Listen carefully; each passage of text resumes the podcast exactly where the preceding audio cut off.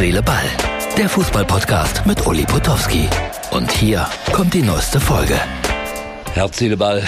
Der Herbst, der Herbst, der Herbst ist da. Aber irgendwie mag ich die Stimmung gerade hier.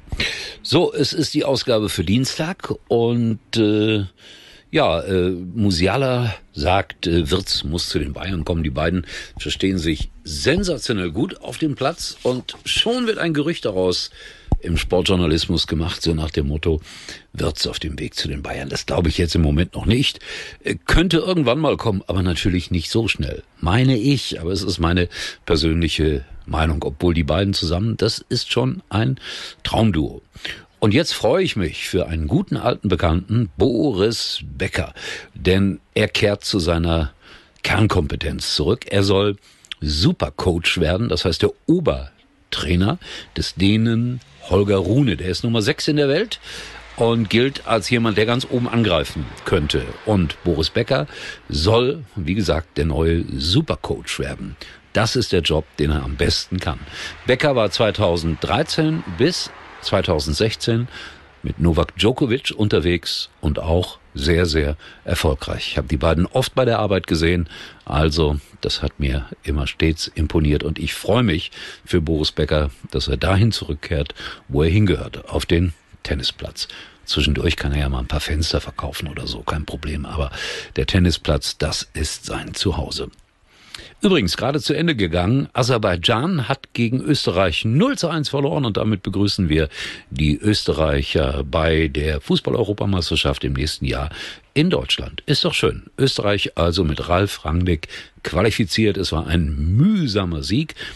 Burgstaller, der Ex-Schalker, noch vom Platz geflogen, aber es hat gereicht und jetzt ist Österreich dabei. Mich freut das. Jetzt habe ich noch eine kleine lustige Geschichte. Bin ja immer auf der Suche danach. Äh, Peter Neururer, einst Trainer beim 1. FC Köln, staunte nicht schlecht, als sein Spieler Schuster, der heutige Trainer vom 1. FC Kaiserslautern, mit roten Schuhen plötzlich in der Kabine saß. Und natürlich hat Peter Neururer ihn gefragt, was soll das denn? Daraufhin Schuster, damit man das Blut des Gegners nicht sieht. Und damit war es für Peter Neururer aufgeklärt und okay. Ich frage mich, wie das jetzt ist mit äh, den Spielern, die die rote äh, Schuhe auch heute tragen, ob sie das auch noch so sagen würden oder welche die grüne haben, ob das dann irgendwas mit Erbrochenem zu tun hat oder so. Aber ich möchte das nicht weiter ausführen. Ja? Also rote Schuhe unter diesen Umständen erlaubt. Mittwoch dann in der Nacht Mexiko gegen Deutschland. Ich sag's gerne nochmal, die Kollegen von der ARD übertragen dann zwei Uhr nachts. Mal schauen, ob die auch technische Probleme haben, ob das Publikum auch schimpft. Ich weiß gar nicht, arbeiten die mit Co-Kommentator? Nee, ich glaube, da macht's nur einer. Das ist die bessere Lösung. Ich weiß auch nicht, ob Tom Bartels das machen wird. Dabei fällt mir immer wieder ein, 24. Oktober, Fairhaus Hotel in Koblenz, 20 Uhr, der Talk. Uli und Tom kommt vorbei. Karten gibt's im Fairhaus. Es lohnt sich. Ja, und für mich heißt das dann, wenn das Spiel zu Ende ist, zwei Uhr nachts, rein in den Learjet und ab nach Philadelphia, weil ich muss am anderen Morgen pünktlich da sein. Oder bringe ich da jetzt endgültig etwas durcheinander? Könnte sein. Freunde von Herzliche Ball, wir sehen und hören uns wieder.